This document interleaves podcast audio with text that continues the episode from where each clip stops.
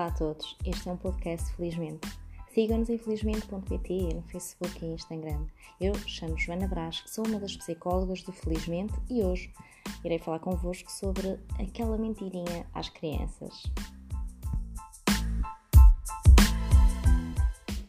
Às vezes, uma mentirinha parece que facilita as coisas, não é? Uh, Dá-nos jeito, às vezes, uh, desviar um bocadinho a atenção ou odiarmos a solução uh, daquele momento.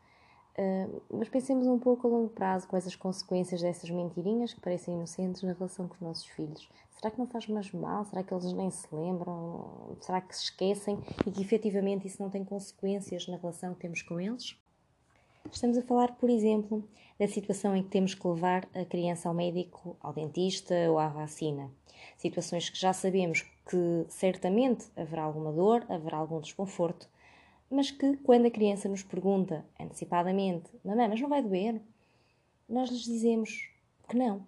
Até porque queremos que ela vá tranquila, queremos que não tenha receios e que não faça birras para ir, e por isso dizemos-lhe que não. Até porque depois de chorar é só um bocadinho, não é?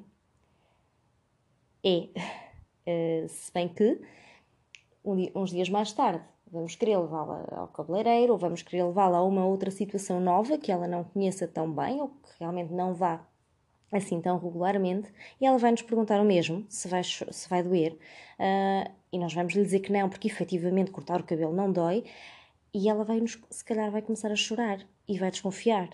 E nós não estamos a perceber, mas não dói mesmo nada. Porquê que, porquê que estás a reagir assim? Quase já nem nos lembramos da situação do médico. Mas ela lembra-se. É, é a mesma situação de hum, sair às escondidas. A criança uh, sabemos que vai fazer algum, algum, algum choro ou que vai ter alguma resistência a despedir-se de nós, seja na escola, nos avós ou noutra situação em que, em que temos que nos separar, e então optamos por sair às escondidas. Assim, não há despedidas, não há choro, eh, ela até está distraída a brincar, muito provavelmente nem vai dar conta, eh, acabamos por pensar e por nos tranquilizar eh, nessa decisão. E então fazemos-lo. Mas de repente a criança vai ou pode começar, a não querer ficar sozinha no quarto, a querer chorar sempre que nós nos temos que afastar, a ficar mais insegura e a notar realmente, a notar-se mais ansiosa. Outra situação é quando, por exemplo, vamos com elas a supermercados ou quando está a ver televisão e nos pede aquele brinquedo que está a dar na publicidade. E nós, para adiar o assunto, ou porque não queremos estar agora a explicar porque é que não vamos comprar aqueles, dizemos, está, está bem, está bem, eu compro isso amanhã. Só que o amanhã nunca chega, não é? Nós só queremos adiar a situação. Já sabemos que não vamos comprar sequer aquele brinquedo. Uh, acontece que um dia vamos querer uh, passar por, ou vamos passar por uma situação igual, em que nós vamos querer garantir à criança que vamos regressar no dia seguinte. Por exemplo, estamos a passar num, num parque, uh, já é tarde e ela já não pode ir brincar no parque àquela hora, mas nós queremos garantir-lhe que vamos amanhã. Não te preocupes, nós vimos amanhã. Mas a criança continua a chorar uh, desalmadamente porque, porque quer ir ao parque naquela altura e porque quer. E, e porquê é que ela reage assim? Porque em outras situações, como por exemplo a questão de, de comprar aquilo amanhã, nós garantimos que iria acontecer aquilo no dia seguinte e não o cumprimos. E ainda que pensemos que ela se esqueceu e que, que já que realmente nem se lembra, são crianças, nem pensam nisso, as crianças têm uma memória enorme. As crianças recordam-se de todas as, as promessas que nós lhe fazemos, principalmente se formos as figuras de referência. Naturalmente que ela se vai lembrar de tudo aquilo que nós prometemos, sejam coisas boas, sejam coisas más, sejam consequências de comportamentos, um, como sejam recompensas, como sejam realmente estas promessas e estas garantias de que vai ficar tudo bem, de que não vai doer, de que a mãe vai ali, mas vem-te buscar cedo. Um, todas essas promessas que nós vamos fazendo no nosso dia a dia e que muitas vezes o fazemos um, realmente para, para, para gerar a segurança, temos que ter essa consciência que a criança vai memorizá-las, vai recordar-se e vão ficar realmente vincadas dentro dela.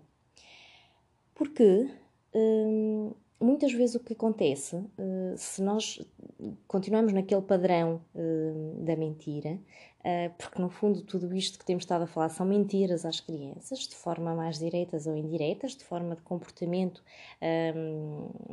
ou, de, ou de palavra, mas são mentiras. Uh, e de repente a criança, aquela criança que nós nunca vimos a mentir, que nunca vimos a ter um comportamento desse género, pode começar a mentir. E nós quase nem acreditamos. Ela está-me a mentir.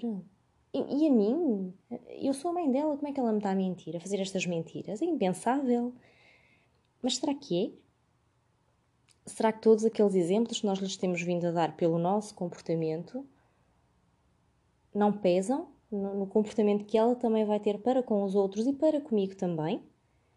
As relações têm que estar assentes na confiança. Uma relação segura tem que estar assente na confiança. Principalmente quando estamos a falar de uma relação pai e filho, uma relação com as figuras de referência maiores que as crianças possam ter. Não podemos pensar que podemos nós ter uma relação assente na mentira e que isso não vai influenciar o seu comportamento, a sua confiança, a sua relação e a sua uh, autonomia. Claro que vai. Todas as nossas ações têm consequências nas ações dos nossos filhos. Nós somos o maior exemplo para os nossos filhos. Tudo aquilo que fazemos, sabemos que está a influenciar tudo aquilo que eles irão fazer, ainda que eles não o digam, ainda que não o verbalizem, ainda que não seja um, num presente próximo. Mas tenho uh, a certeza, garanto-vos, uh, que tudo isto influencia o bem-estar dos nossos pequeninos. Por isso, pensemos nisto e pensemos que, se calhar, temos que mudar a nossa forma de resolver estes pequenos conflitos diários e estas situações que naturalmente geram stress.